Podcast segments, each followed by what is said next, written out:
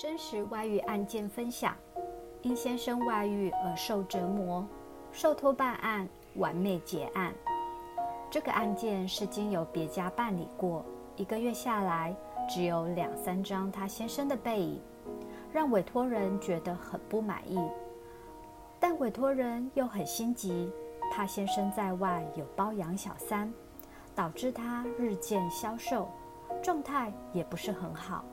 才辗转经由闺蜜陪同来咨询委任的。刘小姐的老公男被查是建材材料商，所以常常会要去森林北路的酒店应酬，总是夜夜笙歌，嗨到天亮，就连六日也常常不见人影。一年多以来，几乎是周周如此，不见人影。长久下来，委托人很怀疑她老公到底有没有在外包养小三，而且常常把公司工程款项收支之后，却没有如期缴回公司，导致公司贷款短缺。回家到家后倒头就睡，小孩也不顾，更别说是房事。经由规划讨论后，安排多组外务人员。轮替跟监后发现案件，只要进了酒店之后就断了线索，只能在外面耐心的苦苦等候。通常是在清晨四五点，快天亮时出来带着小姐一起去吃早餐。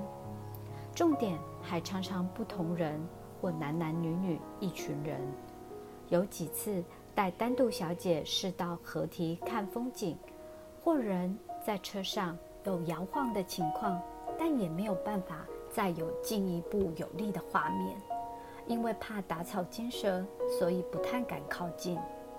有了跟监画面之后，请委托人来公司看影片。他除了很伤心难过之余，也确定了先生在外面的行径，看到了酒店小姐跟先生的画面。他难过之余。隔天又同父母亲前来沟通，很坚定的想要采取下一步动作。他想要捉奸，想要借由这个机会，能够让公婆意识到先生在外荒唐可恶的一面。他在家里面带小孩，接送小孩顾店，先生却在外面玩乐。他觉得夫妻关系不能靠一厢情愿来经营。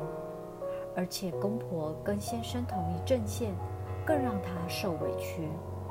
他另一方面也想要捉奸后对小三提告。经由专业抽丝剥茧劝告之说明，让刘小姐及父母了解，其实捉奸并不是一定要离婚，反倒是捉奸之后，他才有发球权，有谈判的条件。几天后。皇天不负苦心人，在案件承办的三个月后的某一天，持续跟监多日。有一天，先生的穿着打扮跟之前特别不同，而且开车的时候走走停停，接了酒店女之后，在马路上兜兜转转了好久，才开进摩铁。通知委托人到现场，也请律师一起陪同。当铁门打开的时候，南被查一直强调是去休息聊天。到了派出所时，快速打给公婆来调解。公婆一直说委托人是在胡闹。做完笔录后，婆婆的态度又一百八十度大转变，要媳妇不要提告。已经做好笔录。有了证人及证据，才希望媳妇不要毁了家庭。反过来骂儿子，强调以后不再上酒店，而且不再跟酒店女有任何联系，才允许撤告，给儿子台阶下。在律师见证下写了自白悔过书后，委托人很感谢我们君越征信这几个月的辛劳，才有案件的突破。我们也告诉他。生活上可能跟先生的相处，柴米油盐酱醋茶，也要稍微改变自己的态度，更不要再提这件事。然后自己不要光顾着忙小孩，也要打扮自己，然后跟先生讲话的口气不要跟母老虎一样。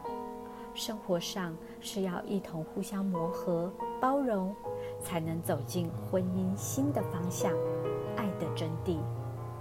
而且在两年后，我们还得知他又生了一个儿子。这是一个真真实实完美的案件。君越真信，感情守护神永远关心您。